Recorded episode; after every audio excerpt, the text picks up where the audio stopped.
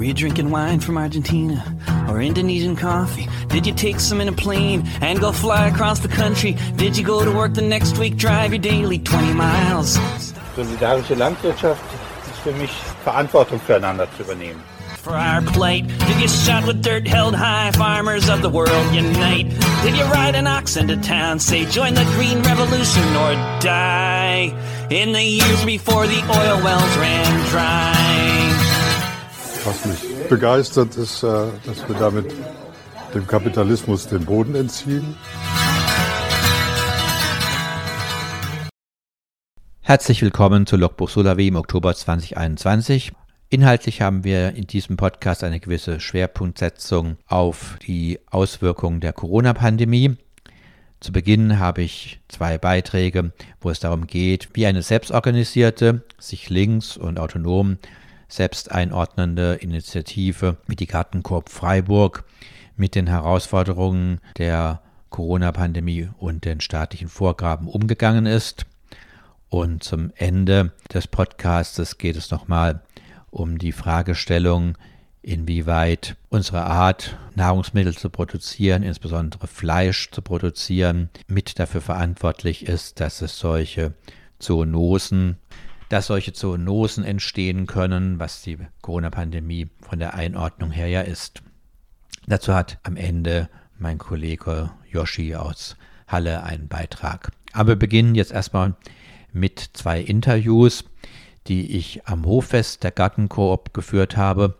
Das Hoffest ist ein Erntefest, das jährlich mit den Mitgliedern der Initiative veranstaltet wird. Ich habe da zwei Menschen interviewt, die schon viele Jahre in koordinativen und administrativen Aufgabenzirkeln der Gartenkorb aktiv sind.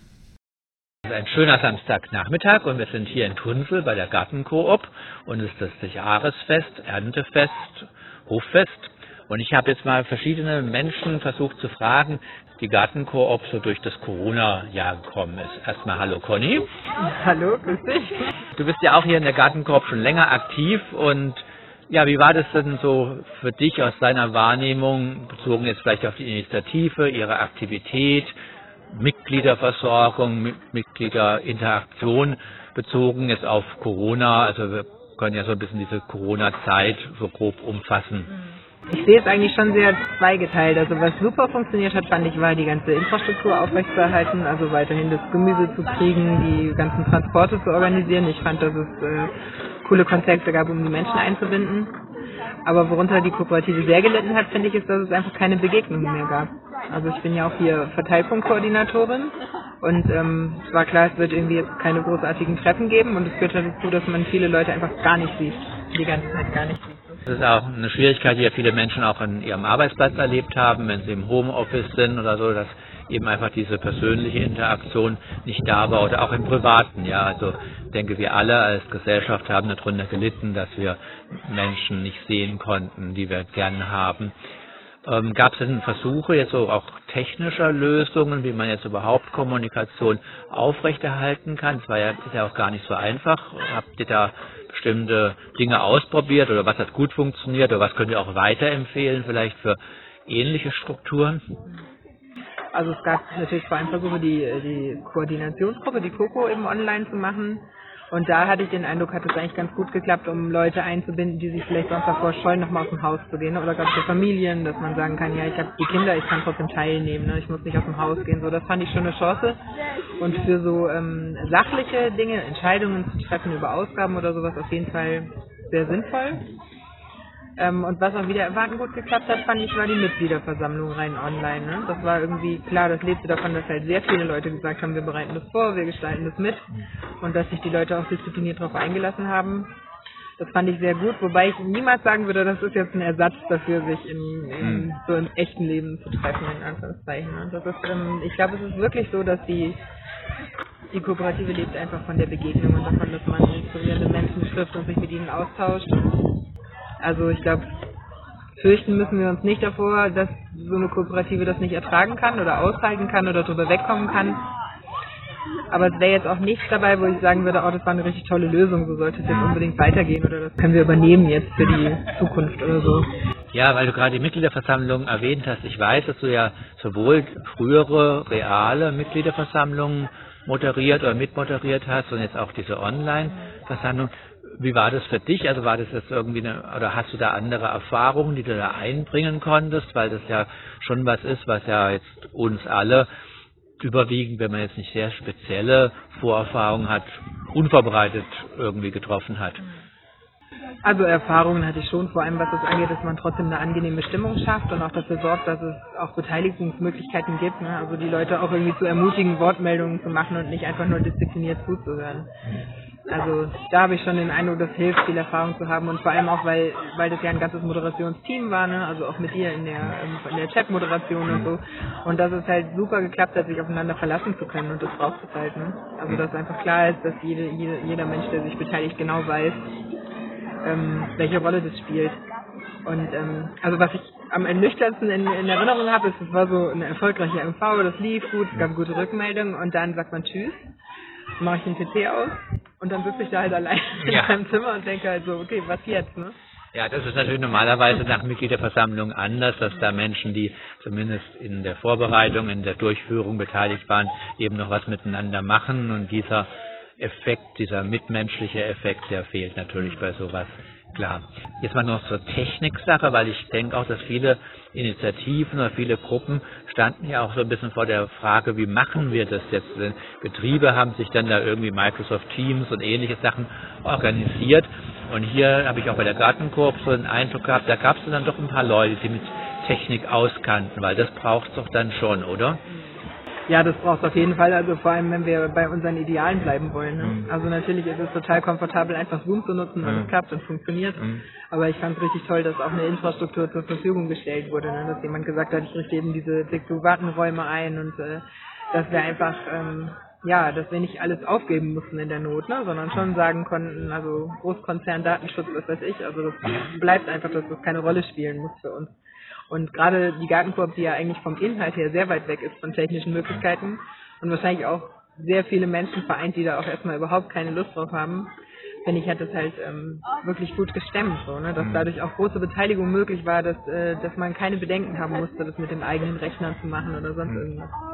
Ja, und ich finde da vielleicht nochmal zur Verdeutlichung, auch für die Hörerinnen, äh, profitiert halt so eine Initiative auch von ihrer Heterogenität. Dass es da halt schon auch ein paar Technikfreaks gibt oder die schon immer sich für freie Lösungen, freie Software interessiert haben oder eben auch für diese ganzen Kommunikations- und Computertechnik-Details. Und andere Menschen, die sich jetzt vielleicht hier ums Gemüse oder um bestimmte Support-Sachen kümmern, keinen Plan davon haben, aber das kann eben eine Initiative dann zusammen machen. Ne? Und das, da profitiert die Gartengruppe auch von ihrer Größe. Wenn ich halt vielleicht nur 15 Leute in irgendeiner Gruppe bin, dann habe ich vielleicht keine Freaks dabei, die jetzt so toll Technikinfrastruktur machen können, aber bei, ja, wir sind ja im erweiterten Mitgliederkreis bestimmt von 500 Leuten, da haben wir natürlich dann schon mal Leute, die auch was machen können. Das ist schon ein großer Vorteil. Ja, und auch, ähm, und vor allem auch Menschen, die vielleicht sonst an anderer Stelle gar nicht so dabei gewesen wären. Ne? Also für die es auch eine Chance war zu sagen, dass ich jetzt nicht auf den Acker oder ich habe keine Lust auf diese großen äh, Strukturdebatten oder in die Koko zu gehen, aber ich kann jetzt einfach das beitragen, ne, so mit meinem Know-how. Also ich glaube, dass das auch nochmal ähm, Menschen in die Kooperative reingeführt hat, die vielleicht sonst eher so ein bisschen so eine Randexistenz hätten, ne, die halt das Gemüse beziehen, aber sich nicht weiter aktiv eingebracht hätten. Ja, das sind natürlich alles solche Krisen, wie das immer so schön auch manchmal ein bisschen platt heißt, auch Chancen für Veränderung oder für Entwicklung. Ähm, jetzt so für die nähere oder absehbare Zukunft, äh, siehst du noch besondere Herausforderungen für die Gartenkorb bezogen auf die Corona-Situation? Also ich glaube, was wir, was sich wieder finden muss, und da ist eigentlich heute das Fest mit so vielen Menschen ein guter Startpunkt, ist wieder zurückzufinden zur Leichtigkeit und auch zu der Freude an der Begegnung und nicht das immer nur in Risiken zu sehen ne? und auch nicht immer nur zu denken, naja, müssen wir wirklich ein Treffen haben oder können wir es auch anders machen. Also ich glaube, das wird äh, auch insgesamt gesellschaftlich, aber auch bei uns der Punkt sein, zusammenzufinden. Und dann natürlich, dass das ähm, schon eine neue Dimension angenommen hat, wo wir politisch stehen und dass es da auch Diskussionen zu führen gibt, die ähm, ja, wo sich hier bisher Menschen in der GAGO, glaube ich, auch gut finden konnten, die sich aber doch sehr unterscheiden und wo uns noch auf jeden Fall noch äh, bevorsteht, da auch weiter inhaltlich darüber zu diskutieren. Das ist vielleicht ein wichtiger und auch spannender und kontroverser Punkt. Klar, eben schon gesagt, die Gartengruppe ist eine vergleichsweise große Initiative und nachvollziehbarerweise spiegeln sich da auch unterschiedliche gesellschaftliche Positionen. Das wäre jetzt erstaunlich, wenn die ganzen Hunderte von Menschen total die gleiche Meinung hätten, gerade zu sowas Kontroversen, wie man mit Corona und diesen Herausforderungen umgeht. Und ich habe deinen Worten schon entnommen, dass auch die GACO sich da offensichtlich auseinandersetzen muss und auch schon hat. So habe ich das richtig verstanden. Ja, auf jeden Fall tut sie das. Ne? Also zum einen, ähm, also ich glaube grundsätzlich ist ja schon hier so ein bisschen der Gedanke, so viele Menschen wie möglich einbinden zu können und denen auch die Möglichkeit zu geben, hier zu sein und auch auf dem Hof zu sein. Und das hat halt in der ganz äh, akuten Phase mit sehr hohen Fallzahlen natürlich auch bedeutet, dass wir so ein bisschen das Recht der Schwächeren angehen und halt sagen, wir, wir sorgen einfach dafür, dass niemand sagen muss, ich kann hier nicht herkommen, weil hier so viele Leute ohne Maske unterwegs sind und so ja, auf der anderen Seite gab es halt auch Menschen, die einfach klar sagen, ich äh, halte so wenig davon, dass ich meine Meinung auch nicht zurückstellen kann äh, in Bezug auf andere. Ne? Und da gab es dann schon die Diskussion. Also können jetzt Menschen, die sich, ähm, ähm, die einfach da keinen Respekt vor der Bedürftigkeit anderer auch zeigen ne? oder vor der Vorsicht anderer, also wie weit können die sich hier durchsetzen? Also können sie einfach auf den Hof kommen mit ihrem Ding oder müssen sie halt auch sagen, wir, wir einigen uns auf einen bestimmten Konsens, der mhm. eingehalten wird, ganz egal, ob das jetzt meiner Meinung hundertprozentig entspricht oder nicht, ne? oder meinem Sicherheitsbedürfnis. Mhm. Aber das war dann schon, und das fände ich wichtig, eine äh, Diskussion innerhalb der Initiative und dann wurde der Konsens äh, innerhalb der Initiative gefunden und nicht so eine eins zu eins Übernahme von Vorgaben, die gab es ja auch. Also es war ist ja so, die Gartengruppe bewegt sich ja auch nicht im rechtsfreien Raum und muss auch als Betrieb oder auch als Gesamtinitiative natürlich bestimmte Dinge berücksichtigen. Gleichzeitig hat die Gartengruppe natürlich konzeptionell den Ansatz, auch gesellschaftliche Setzungen zu hinterfragen oder zu verändern. Das wird also nicht ein ganz braves Jawohl-Ja zu allen Punkten sein, aber es gab dann sozusagen eine Konsensbildung über das Wie die Gruppen oder Initiativenmitglieder miteinander umgehen wollten. Also es gab eine Konsensbildung, wobei die, glaube ich, im Vergleich dazu, wie sonst Konsensbildung in der GAKO funktioniert, ein bisschen rudimentär war. Also Auseinandersetzungen per E-Mail, wenige Stimmen, die irgendwas dazu gesagt haben, das gab aber ähm, ich finde schon, dass wir da auch unseren Prinzipien treu geblieben sind. Also wenn ich jetzt auch denke an heute, ne, wir einigen uns darauf, dass wir eben diese drei Gs auch hier auf dem Fest leben wollen, aber es ist auch eigentlich ein großer Konsens da dafür, dass wir das auf Vertrauensbasis machen mhm. und dass hier nicht angefangen wird zu kontrollieren. Ja. Und dass selbst wenn jetzt eine Kontrolle vom Gesundheitsamt käme, die sagen würde, also ihr müsst das doch kontrollieren, wir dann sagen wir, nee, das ist unser, ne, unser mhm. Raum, also wir vertrauen uns. So. Ja. Also wir vertrauen darauf, dass die Menschen auch wissen, unter welchen Umständen sie kommen können. Ja, das, das finde ich auch wirklich eine sehr coole Lösung zu sagen, okay, wir haben uns darauf geeinigt, damit alle sich hier sicher fühlen können, wollen wir eine 3G-Lösung, aber wir stellen uns halt nicht vorne hin, wie es heutzutage selbst bei Metzger sein kann, äh, und gucken, ob jemand seinen Impfausweis dabei hat oder seinen Test vorzeigen kann. Ja. Conny, willst du noch was loswerden? Ähm. Ach, ich glaube, wir können uns auf die Schulter klopfen. As the wave of the drum keeps me going. Vibrations pick up and lash at me. I feel the sound, senses flowing, words come quaking out of me like a typewriter.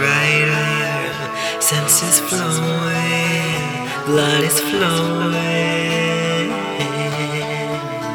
It's like the wave of an ocean. It's like the wave of an ocean. It's like the wave of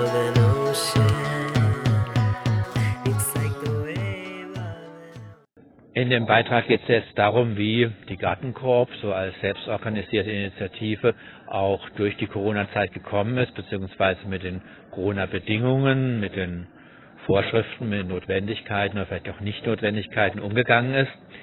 Und jetzt habe ich hier Hannes, der ist in vielen Aspekten der Gartenkorb aktiv, aber vor allen Dingen auch im Bereich der Verteilung. Erstmal hallo Hannes. Hi, grüß dich.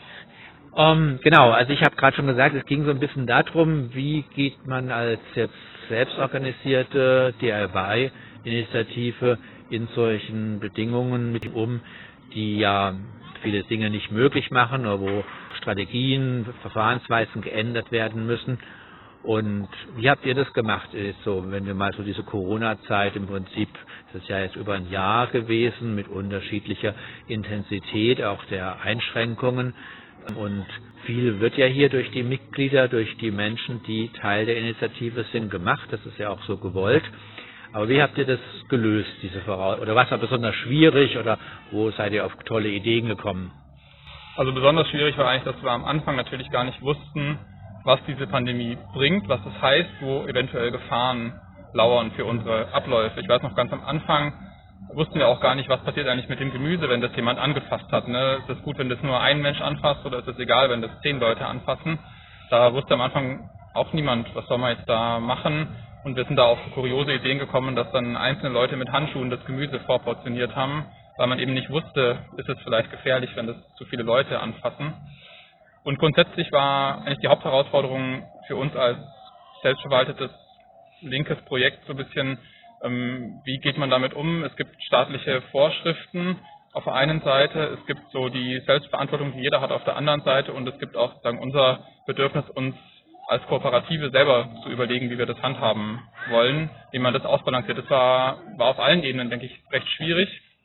Mm, und konkret in der Verteilung war die Hauptherausforderung ähm, jetzt ganz konkret bei einem Verteilpunkt, dass der geschlossen wurde, also man durfte da nicht mehr rein in die Uni, der war also zu, da musste man relativ schnell eine Ersatzlösung finden, das hat nicht geklappt, dann war der Verteilpunkt in den zentralen Umschlagplatz umgezogen und musste da noch mit verwaltet werden. Das war gar nicht so einfach äh, zu machen, weil dann da viele Leute auf engem Raum waren, was man natürlich eigentlich überhaupt nicht will. Da sind wir aber relativ gut durchgekommen. Hm, für die Verteilung selber ist ja eh immer ein schwieriges Thema, dass man da genug Leute findet, die teilnehmen an der Verteilung und die die Verteilpunkte beliefern.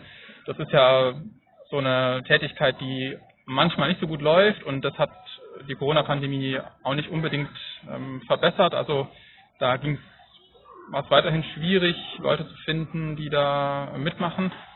Und so im Laufe der Zeit hat sich aber ganz gut eingegruft. Also wir haben in der AG-Verteilung immer wieder so punktuell nachgesteuert, aber grundsätzlich lief es eigentlich ganz gut. Also die Leute haben sich nach dieser Anfangsunsicherheit, wie geht man mit dieser Situation um, was macht man da jetzt, äh, was kommt auf uns zu, eigentlich relativ schnell wieder zusammengerauft und auch dieser eine Verteilpunkt, der umziehen musste, das hat sich ganz gut organisiert. Die sind dann in die Glaskiste, in den Unverpacktladen umgezogen. Das hat auch gut geklappt und die sonstige Verteilung lief dann eigentlich nach dieser Anfangsphase relativ gut weiter. Da hat uns die Corona-Pandemie Gott sei Dank nicht so sehr beeinträchtigt, weil es natürlich auch alles draußen stattfindet. Also hat, würde ich sagen, insgesamt ganz gut geklappt hast schon gesagt, dass ihr, müsstet euch koordinieren und besprechen. Das hatte ich jetzt auch aus einem anderen Interviewanteil schon rausgehört.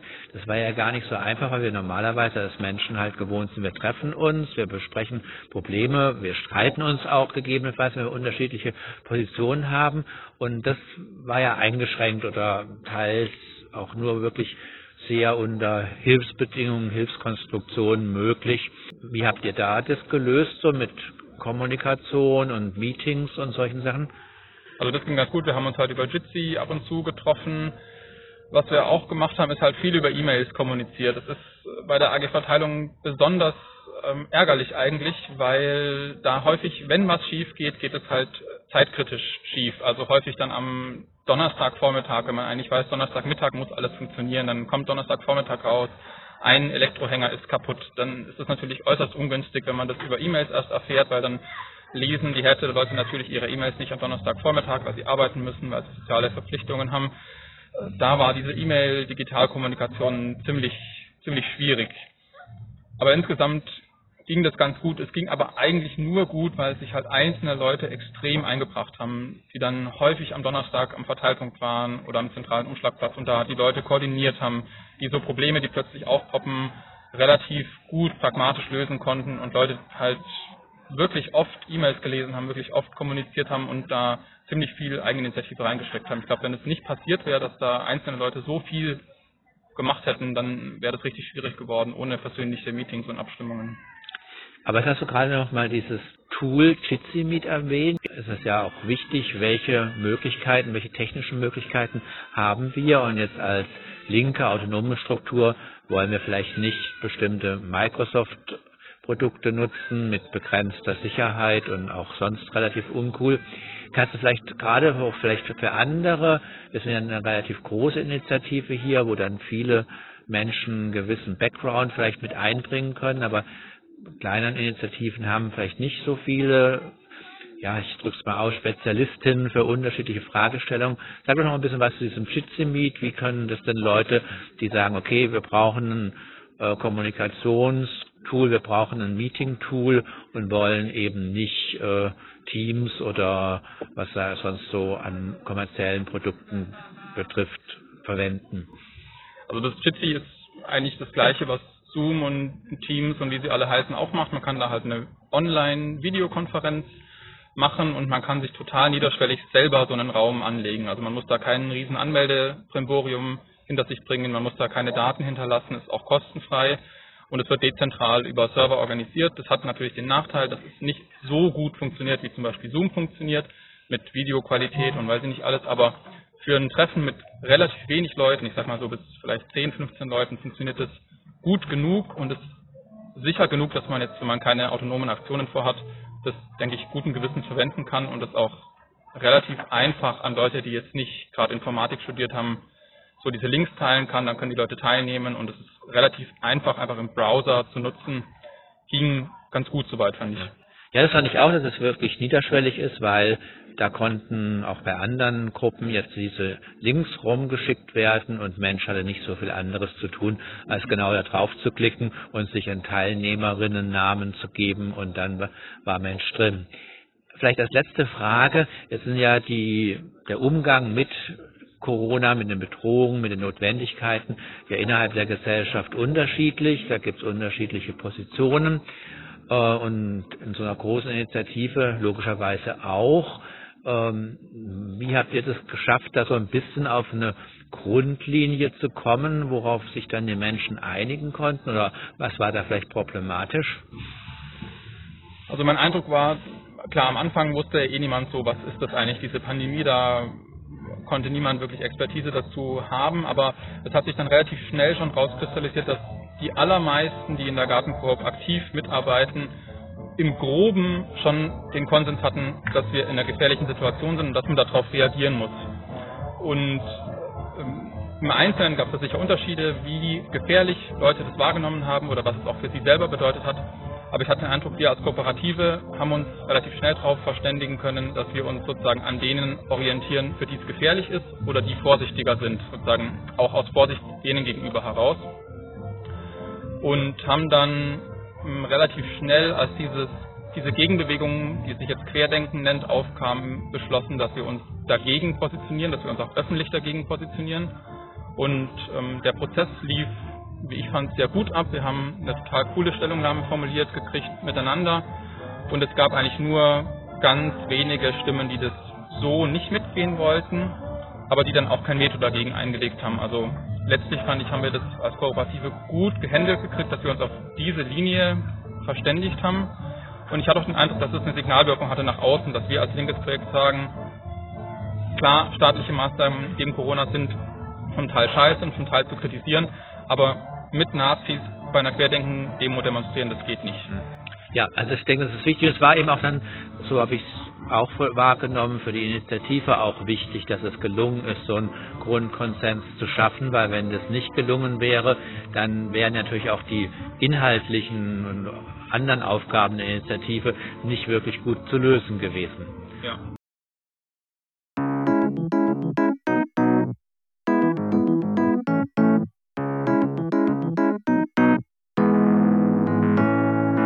When did you care about me? I've been pushing my luck, taking risks with people who don't give a fuck.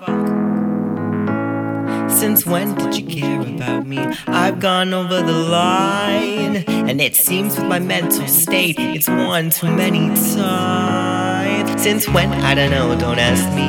Since when I've been trying to tell you that it's not worth posing that question. Stop asking It when I got quicker? When I moved faster? When I didn't give a fuck? Was it when I changed my hair? Or throughout the clothes I wear? Was it when I blew up? Was it not enough? Since when, since when, since when? Since when, since when, since when? Since when did you care about me? Since when, since when, since when? Since when, since when, since when? Since when did you care about me? Since when did I lose faith in the people around me? Now I'm used to this space. Since when did I throw away yesterday and live for today? When was the last time I escaped? I. Since when? I don't know, don't ask me. Since when I've been trying to tell you that it's not worth posing that question? Stop asking. Was it when I got bigger? When I went to McMaster? When I stopped giving a fuck?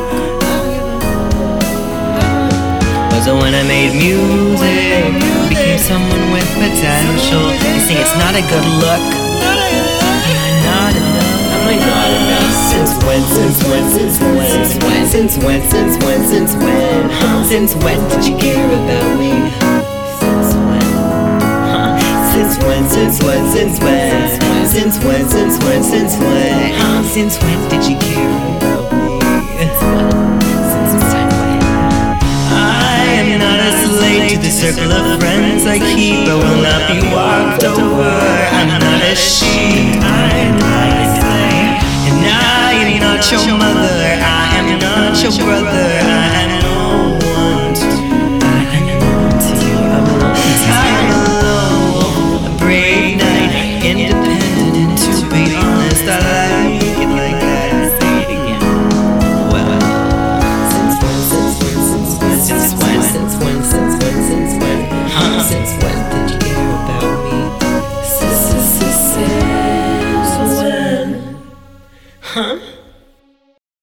Die Wahlen sind gelaufen.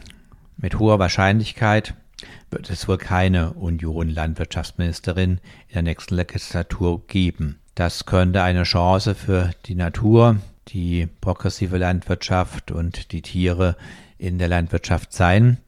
Kollege Andrasch von Lora München hat eine Bilanz gezogen zur letzten Landwirtschaftsministerin Julia Klöckner von der CDU und dazu den Tierschutzbund interviewt. Das hören wir uns jetzt an. Vielen Dank nach München. Unsere große Hoffnung ist, wenn man die letzten vier Jahre anschaut für den Tierschutz, ähm, dass endlich einfach jemand anders als Minister oder Ministerin für den Tierschutz zuständig ist, weil Julia Klöckner in diesem Amt wirklich nicht einen einzigen Punkt, den sie im Koalitionsvertrag so festgelegt hatte, umgesetzt hat, wie er darin formuliert ist. Das heißt, die letzten vier Jahre waren unter ihrer Amtszeit äh, für den Tierschutz einfach völlig enttäuschend, ernüchternd und frustrierend für uns. Glauben Sie, dass das daran liegt, dass Ihre Vorqualifikationen auf den Job der Weinkönigin begrenzt waren? Oder glauben Sie, dass das daran liegt, dass Sie sehr willfährig den einseitigen Interessen der Fleischfabriken und ihrer Besitzer hinterhergerannt ist, von Mhm. den Pharmakonzernen ganz zu schweigen? Ja, ich würde jetzt gar nicht sagen, dass man als Weinkönigin nicht ähm, eine tierschutzgerechte Politik machen kann. Aber was wir gesehen haben, war eben das Ergebnis von einer Politik, die wirklich komplett an Freiwilligkeit orientiert war, ähm, wo man sich nach der Branche, nach der Industrie gerichtet hat, auf keinen Fall irgendwie Ordnungsrecht angleichen wollte, was natürlich für viele, viele Millionen Tiere einfach auch Leid zur Folge hatte, das nicht hätte sein müssen, das verhindert hätte werden können. Und diese massiven Lücken, die wir im Tierschutzrecht einfach haben, sind nicht angegangen worden, weil immer wieder auf die Beteuerung der Branche vertraut wurde, ähm, darauf vertraut wurde, dass da auch ähm, ja, Lösungen freiwillig äh, geschaffen und gefunden werden von der Industrie, die einfach, was absehbar war, schon, schon von vornherein eigentlich nicht gekommen sind natürlich. Und dann steht man am Ende da und hat nicht genug gemacht. Was sind besonders bittere Punkte, wo sie komplett versagt hat? Das sind äh, ja leider eine ganze Reihe von, äh, von Punkten, muss man sagen. Ähm, also wirklich ist ihre Regierungsbilanz eine Kette von Vertragsbrüchen. Ähm, wir haben in der Landwirtschaft zum Beispiel ähm, die betäubungslose Ferkelkastration, die sollte eigentlich 2019 ähm, verboten sein. Es gab auch längst mit Ebermast, mit Impfung gegen Ebergeruch, ähm, Kastration unter Vollnarkose verschiedene Alternativen. Das ist trotzdem um zwei Jahre unter Druck der Branche ähm, verschoben worden. Ähm, ne, angeblich war die Übergangsfrist dazu kurz, aber es gab eben diese Alternativen. Ähm, genauso ist ihr staatliches Tierwohl-Label gescheitert, das eh auf Freiwilligkeit aufgebaut war. Das musste man auch sagen. Also die Kriterien haben da komplett enttäuscht ähm, weshalb es äh, ja jetzt nicht unbedingt schade drum ist, dass das so gescheitert ist, aber es ist natürlich schlimm, äh, dass diese, dieses Label-Thema insgesamt nicht so angegangen worden ist, wie, wie man das hätte machen müssen, um auch den Verbrauchern einfach Transparenz im Handel und in den Supermärkten an die Hand zu geben, ähm, was das Fleisch angeht, was, was Tierprodukte angeht. Ähm, dann äh, haben wir das Kükentöten zum Beispiel in der Landwirtschaft noch. Das sollte auch bis zur Mitte der Legislaturperiode verboten werden. Das konnte nicht gehalten werden. Ein Ausstieg ist jetzt erst für 2022 geplant. Das sind nochmal viele, viele Millionen Küken, die jetzt irgendwie an ihrem ersten Tag ähm, im Leben ähm, vergast werden. Was, ähm, was ich so irrsinnig finde, äh, ich meine, nicht nur, dass es viele fehlerhafte, schlechte, schlampige oder ignorierte Verordnungen zur Tierhaltung gibt äh, seitens der Ministerin. Nein, im Bereich von Puten und Rindern gibt es überhaupt keine. Genau. Die Haltung von Puten, von Rindern, da gibt es keine Verordnung. Ähm, die Beispiele lassen sich unendlich weit fortsetzen ähm, auch was, was die Schweinehaltung angeht, ähm, da haben wir schon relativ viele Vorgaben, aber die sind einfach auch seit 30 Jahren nicht richtig umgesetzt. Das sehen wir am Kastenstand, wo Frau Klöckner dann nichts Besseres einfiel, als die Verordnung anzupassen, anpassen zu wollen an ähm, die rechtswidrigen Zustände in der Realität. Also sie wollte da einen Nebensatz streichen, sodass quasi die Verordnung dann wieder der rechtswidrigen Realität entspricht, statt andersrum, was natürlich gegen das Staatsziel Tierschutz auch verstößt, weil damit eben auch ein ähm, Verschlechterungsverbot, ein äh, Verbesserungsgebot einhergehen müsste. Und das hat sie in diesem Fall völlig ignoriert. Mhm. Und auch in vielen weiteren Punkten, ne? also auch in der Heimtierhaltung, bei Tierversuchen, ähm, bei Wildtieren, äh, da kann ich noch eine Weile weitermachen, leider. Ja, und äh, beispielsweise beim Entwurf für eine Zirkustierschutzverordnung hat man im Bundesrat keine Mehrheit gefunden, nicht deswegen, weil die keine wollen, sondern weil sie gesagt haben, das war so, so amateurhaft und offensichtlich fehlerhaft zusammengestrickt, dass das einfach nicht abstimmungsfähig war. Ganz genau. Äh, da ging es um ein Verbot, äh, das dann nach langer Zeit endlich mal irgendwie auf den Tisch gekommen ist. Da ging es aber nur um ganz wenige Wildtierarten. Das mhm. heißt, es hätte ähm, gar keine Auswirkungen wirklich gehabt oder nur für ganz einzelne Tiere. Ähm, Raubkatzen waren davon völlig ausgenommen, obwohl wissenschaftlich belegt ist, dass auch die natürlich ganz erheblich in einem Zirkusbetrieb leiden. Ähm, aber Tiger, Löwen, ähm, die wären davon ausgeklammert gewesen, ohne jegliche Begründung. Also mhm. warum ähm, ist da irgendwie dann ein Tiger, ein Tier zweiter Klasse und soll weiter im Zirkus auftreten müssen? Ähm, während das irgendwie für Giraffen dann vielleicht nicht mehr gilt oder so. Ähm, also gibt, da wurde mit gibt, ja, es gibt ja auch weitere Themen, äh, wo völlige Tatenlosigkeit vorherrscht. Die ganze Zunft der Tierärzte ist sich völlig einig in ihrem Protest, in ihrer Wut darüber, äh, dass das Ministerium gegen Qualzucht und äh, widerrechtliche Verkäufe im Bereich insbesondere von, äh, von Hunden überhaupt nichts unternimmt. Mhm. Ähm, genau, gerade in der, Entschuldigung, ich fange nochmal an. Da haben Sie ganz recht, im Bereich Qualzuchten ist ebenfalls nichts passiert, ne? außer einem möglichen Ausstellungsverbot jetzt für Qualzuchthunde in einem Entwurf. Ähm, das Thema Qualzuchten betrifft aber nicht nur Hunde ähm, und es fehlt eben einfach eine Umsetzung ähm, von so einem Verbot, dass man die Tiere ausstellen darf, eine Konkretisierung des bestehenden Verbots ähm, und ohne das ist eigentlich ein Verbot generell ähm, kaum realisierbar. Das heißt, man kann immer nur einzelne Zuchten anzeigen, einzelne Züchter anzeigen, wenn da wirklich was festgestellt werden kann, obwohl bekannt ist, dass einfach bei einigen Tierarten äh, die Qual schon in der Zucht programmiert ist sozusagen. Aber das äh, zu verbieten, da gibt es leider immer noch nicht die gesetzliche Grundlage dafür und das ist eins der weiteren, eine der weiteren Verfehlungen, äh, die Julia mhm. Klöckner nicht bereinigt hat. Nun gab es viele Diskussionen äh, über ein neues Jagdgesetz. Ist man da weitergekommen? Auch da muss man sagen, es gab einen Entwurf, der scheiterte am Widerstand der Unionsfraktion und auch durch massiven Einfluss von Teilen der Jägerschaft. Ähm, und äh, diese Novelle ist eigentlich dringend notwendig und vor allem ist es auch notwendig, dass sie umfassend kommt unter Berücksichtigung des Tierschutzes. Das war aber gar nicht erst das Ziel. Da ging es in dem Gesetzesentwurf schon von vornherein nur um so ein Minimalprogramm, ganz unzureichend. Also dass zum Beispiel giftige Bleimunition gar nicht verboten werden sollte, mhm. sondern nur so weit möglich reduziert werden, anstatt eines Schießleistungsnachweises nur ein Schießübungsnachweis verlangt wird, der gar nichts über die Treffsicherheit der Schützen noch aussagt. Ähm, der Schutz von Wäldern sollte vorrangig mit der Flinte ähm, und einem verstärkten Abschutz von Rehen einhergehen, ohne dass da irgendwie konkrete Tierschutzvorgaben mit einbezogen worden wären, ohne dass da Managementmaßnahmen irgendwie eine gewichtigere Rolle gespielt hätten. Wenn also ich kurz unterbrechen, ein großes wenn ich kurz, wenn ich kurz, an die Jägerschaft. Wenn ich, ja. wenn ich kurz unterbrechen darf ähm, an die konservative Jägerschaft, muss man dazu sagen. Denn es gab ja auch mhm. aus dem mhm. Bereich der Jägerschaft eine ganze Reihe von durchaus äh, vernünftig klingenden Kompromissangeboten, wo man auch alternativ äh, sich zusammengesetzt hat äh, mit den Gegnern des ursprünglichen Gesetzes mhm. und ähm, sich dann gesagt hat, okay, wo könnte man beispielsweise Abschüsse limitieren und nur für bestimmte Fälle vorsehen, äh, wo sie tatsächlich objektiv gerechtfertigt sind, etc.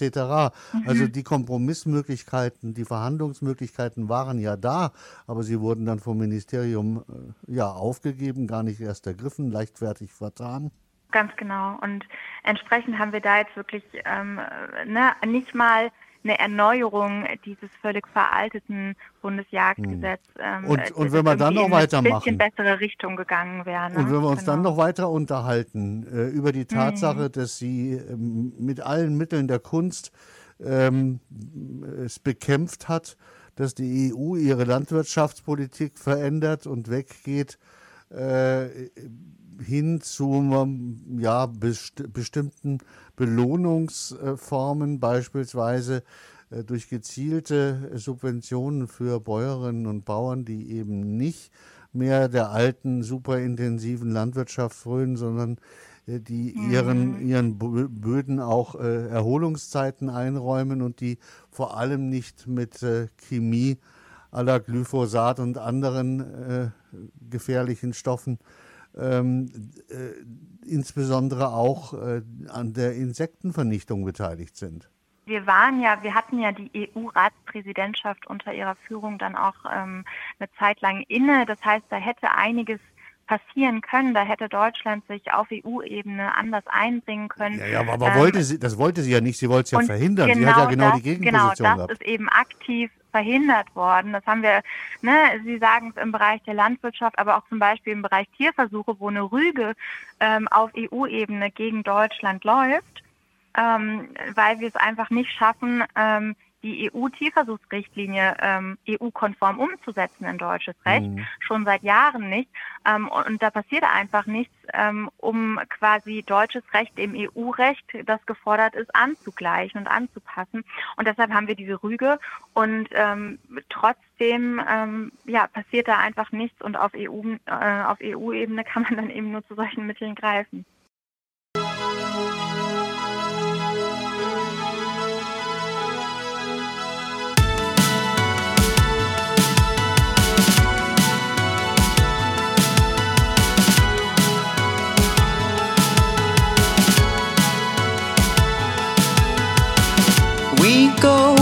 Walking in the distance, looking for a stranger, looking for attention.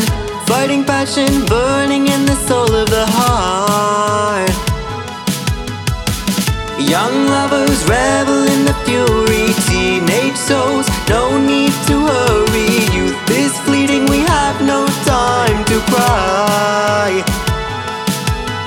Dancing souls, slamming doors at home teenage rebels leaving to go roam. Destined friends in the heat of the summer night. Destined friends in the heat of the summer night. We are meant to be here. The rain won't fall until it's clear.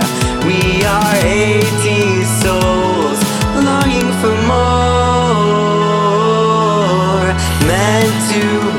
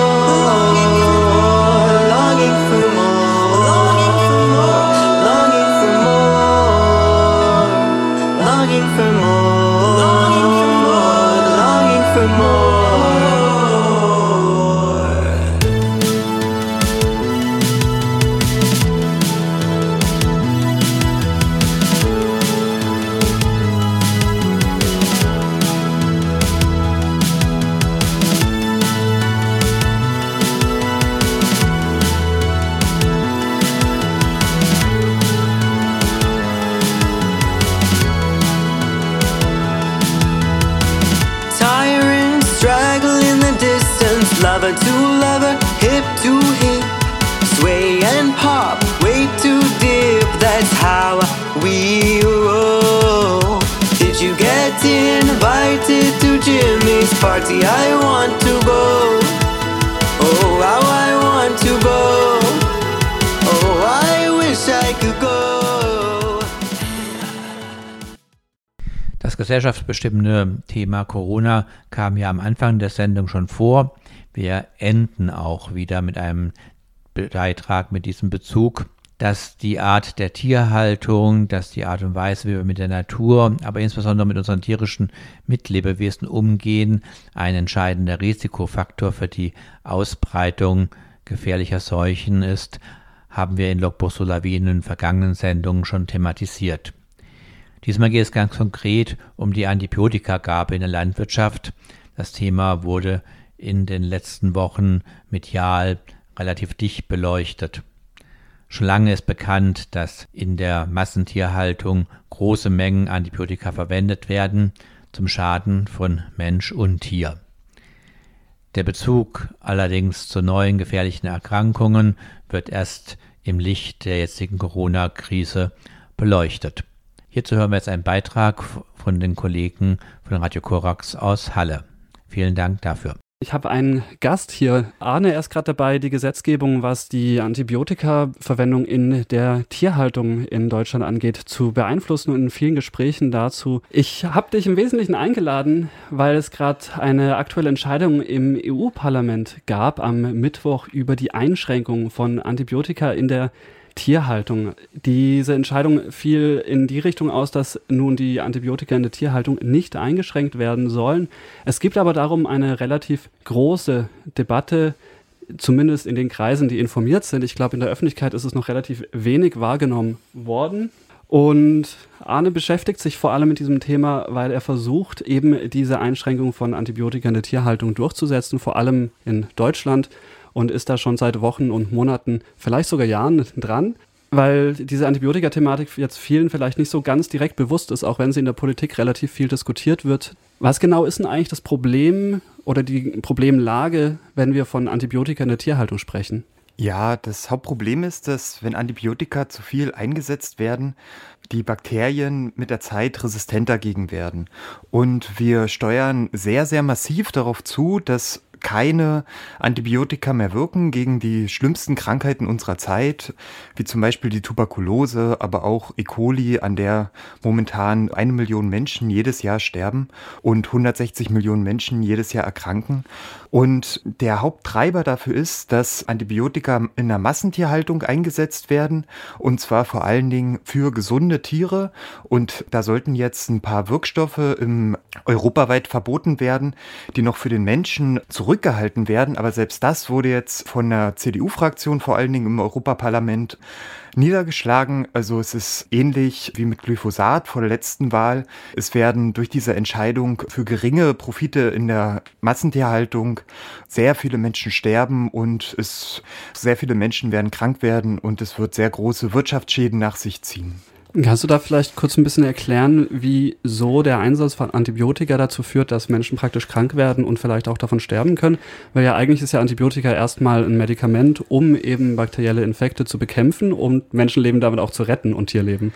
Genau, also eigentlich ist Antibiotika total super. Es gibt so zwei Sachen, die uns wirklich gesund halten. Das eine sind Impfungen und das zweite sind die Antibiotika und die wirken halt gegen die bakteriellen Erkrankungen.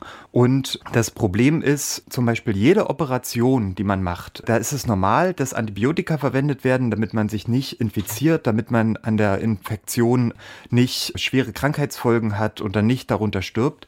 Und wenn es multiresistente Keime gibt, also es gibt seit 2003 den ersten komplett multiresistenten Keim, der gegen alle Antibiotika immun ist, wenn die Antibiotika nicht mehr anschlagen, dann ist jede einzelne Operation lebensgefährlich und Behandlungen werden dadurch viel teurer, viel langwieriger. Also vielleicht, um ein Beispiel zu nennen, eine Tuberkulosebehandlung mit einer nicht resistenten Tuberkulose kostet ungefähr 100 Euro und ist innerhalb von einem sehr kurzen Zeitrahmen, also von wenigen Wochen, kann man die Tuberkulose komplett wegtherapieren. Wenn man eine multiresistente Tuberkulose hat, dann dauert das teilweise zehn Jahre und kostet bis zu 100.000 1000 Euro. Und die Chancen, dass man das überlebt, sind auch deutlich niedriger. Jetzt ist natürlich die Debatte hier über Antibiotika in der Tierhaltung und nicht unbedingt bei Menschen, denn im Wesentlichen ist es ja tatsächlich so, dass man Antibiotika als Mensch nur bekommt, wenn es ein Arzt verschreibt, also in relativ klar ausgewählten Fällen dosiert eingesetzt wird um eben auch die Möglichkeit einer von multiresistenten Erregern zu reduzieren, dass die entstehen können. Wie sieht das eigentlich jetzt bei der Tierhaltung aus? Wieso ist es da tatsächlich ein Problem? Genau, also die Bakterien, das hat man ja vielleicht auch in der Pandemie jetzt äh, mitgekriegt, interessieren sich nicht so stark dazu, bei welcher Tierart sie eingesetzt werden, damit sie resistent werden. Es gibt sogenannte Zoonosen, die springen vom Tier auf den Menschen über, also die Krankheiten betreffen alle. Und wenn die äh, Bakterien resistent werden in der Tierhaltung, dann dann äh, sind diese resistenten Keime, äh, machen dann auch die Menschen krank. Das ist das große Problem dabei.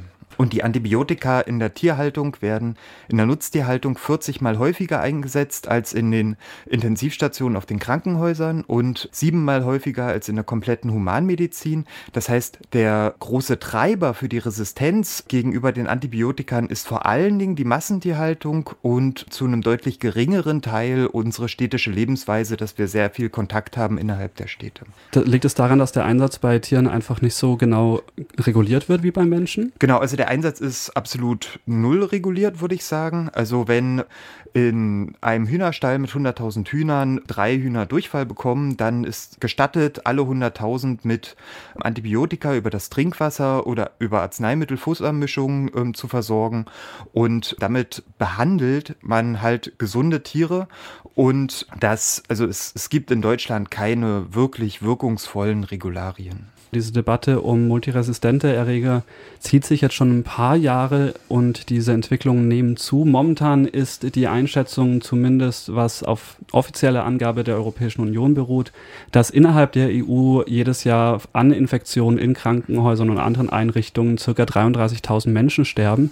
Wie hoch ist denn dieses Ausmaß? Was für einen Einfluss hat das wirklich auf unsere Gesundheit? Ja, also in Europa haben wir das Glück, ein gutes medizinisches äh, Versorgungssystem zu haben und es gibt auch hier Zugang zu Trinkwasser und Zugang zu Toiletten und die Leute achten auch ein bisschen auf Hygiene.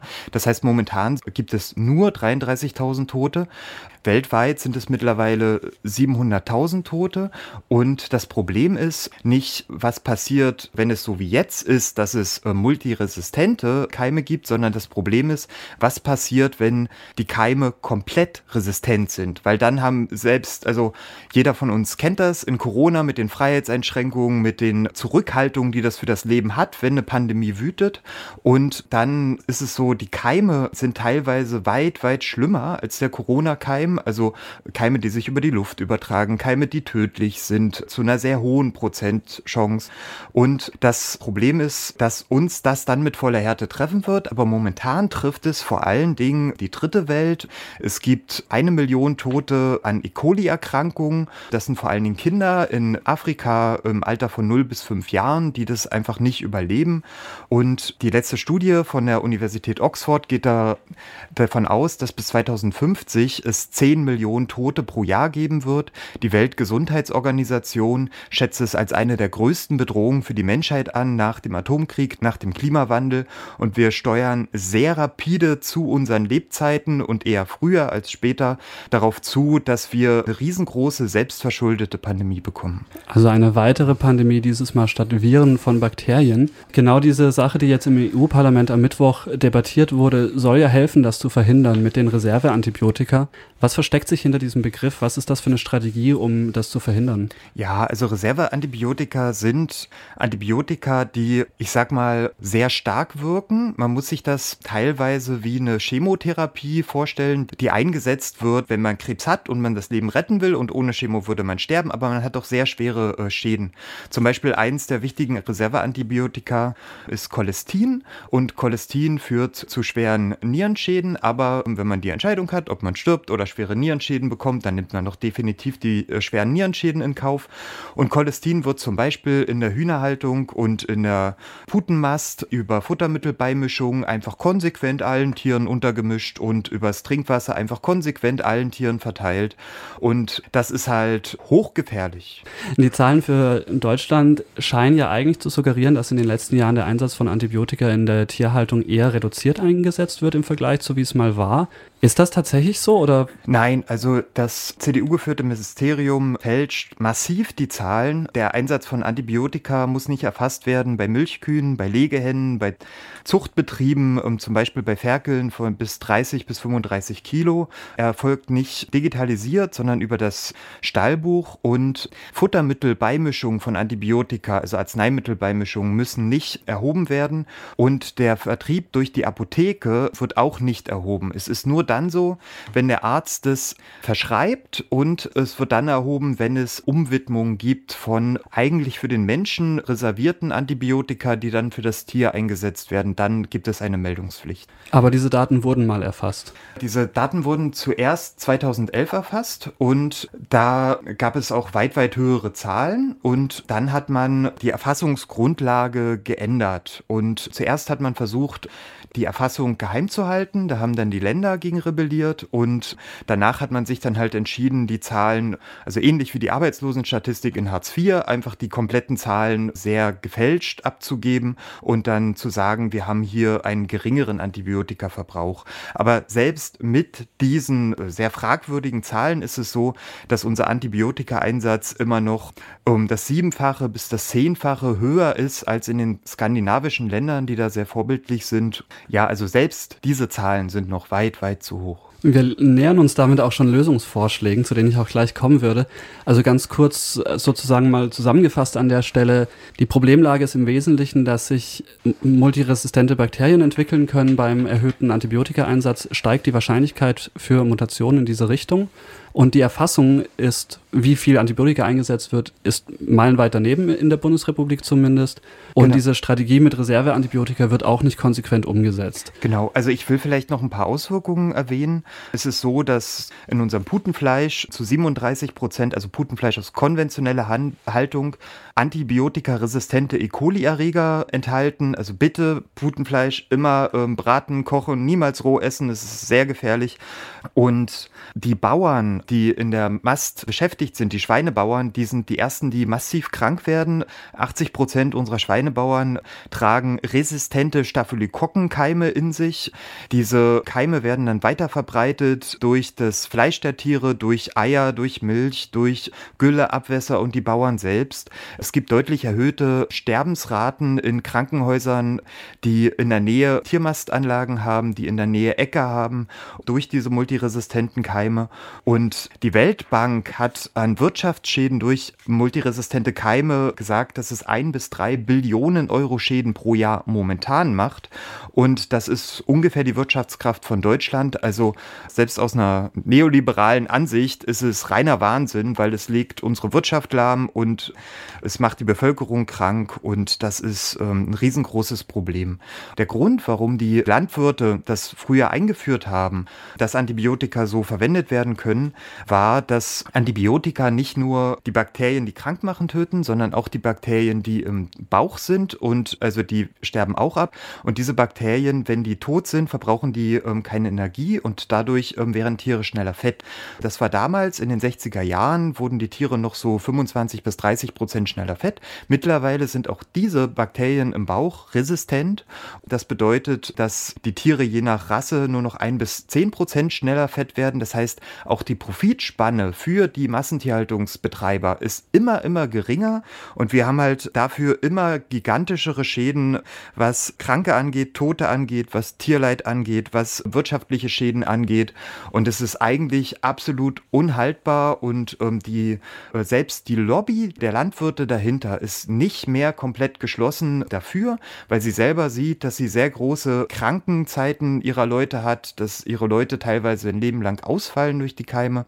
Das heißt, es gibt eigentlich nur noch von der CDU so ein falsch verstandenes Lobbyinteresse, dass die Antibiotika-Missbrauch aufrechterhalt, aber ansonsten ist eigentlich niemand mehr dafür. Du setzt dich jetzt momentan dafür ein, dass sich tatsächlich da was ändert in der Gesetzeslage in Deutschland, um dagegen vorzugehen. Was ist konkret dein Vorschlag, wie wir das Problem angehen können? Genau, also es gibt zwei Regulierungsvorschläge, die es absolut lösen können.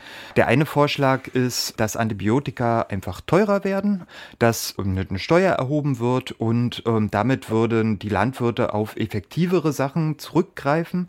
Der zweite Vorschlag ist, dass gesunde Tiere nicht mehr mit Antibiotika behandelt werden dürfen, sondern dass es tatsächlich kranke Tiere sein müssen, so wie in der Humanmedizin.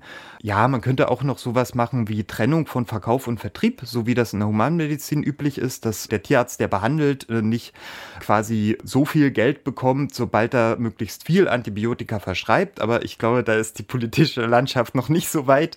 Also die anderen zwei Lösungsvorschläge wären, glaube ich, besser. Ja, es gibt für die Bauern viele nicht allzu teure und sehr gute Möglichkeiten, die ganze Sache zu lösen. Also es gibt die Möglichkeit, die Tiere konsequent durchzuimpfen und eine Akklimatisierung im Stall herbeizuführen. Es gibt die Möglichkeit, besser geschultes Personal einzustellen, was früher erkennt, dass die Tiere krank werden.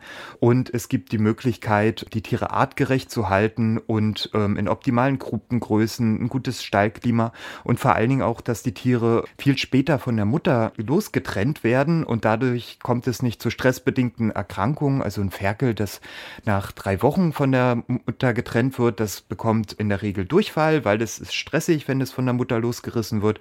Ein Ferkel, was nach drei Monaten getrennt wird, bekommt das in der Regel nicht.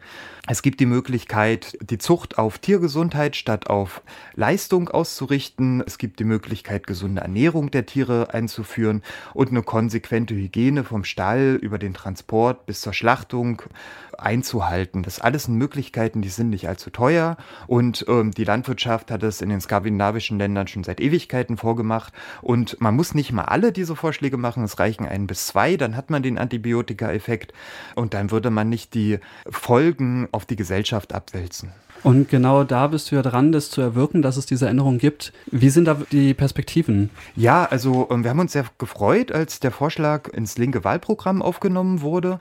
Aber auch zum Beispiel von der SPD, Saskia Esken und Kevin Kühnert haben sich dafür ausgesprochen. Und wir hatten auch Kontakt mit der Bundestagsfraktion der SPD, die auch gesagt hat, dass sie die Behandlung von gesunden Tieren nicht, nicht machen möchte. Das Büro Künast fand die Vorschläge auch sehr zielführend und hat sich dahinter gestellt dahingestellt. Die behandeln Tierschutz höchstwahrscheinlich in den Koalitionsverhandlungen und die Koordinierungsgruppe der Grünen, die zwischen Bundestagsfraktion und zwischen Parteivorstand das Thema Landwirtschaft nimmt, hat sich auch dahinter gestellt. Die europäischen Grünen sind schon seit Ewigkeiten dafür. Die geben ja auch den Fleischatlas raus. Also äh, mit der FDP werden wir auch noch reden. Die haben, was Landwirtschaft angeht, da nicht so die größten Lobbyverbindungen. Insofern denke ich, sobald die CDU nicht das Landwirtschaftsministerium bekommt, können wir, glaube ich, ähm, eine Regelung durchsetzen und äh, hoffen, dass es funktioniert. Aber ein Politiker, der ein Versprechen abgibt, äh, ist eine Sache und ein Politiker, der ein Versprechen hält, ist eine ganz andere Sache. Schauen wir mal, ob es in der Zukunft mehr PolitikerInnen gibt, die bereit sind, ihre Wahlversprechen zu halten oder überhaupt der Bevölkerung mit Ehrlichkeit, Offenheit und Transparenz gegenüberzutreten. Ich habe da tatsächlich große Zweifel, ob wir das auf breiter Front unserer Politikmenschen so sehen werden. Das war Logbuch Solavi im Oktober 2021. Ich wünsche euch eine gute Zeit. Wir hören uns im nächsten Monat wieder. Am Mikrofon und verantwortlich für die Sendung war Mel. Die Musik kam diesmal wieder vom Free Music Archive, wo GEMA-freie Creative Commons lizenzierte Musik zu finden ist, wenn ihr sowas mal braucht. Und diesmal stammten die Songs von Meets Darling und das ist eine Gruppe, die modernen Pop-Rock macht, wie ihr gehört habt. Tschüss, habt's gut.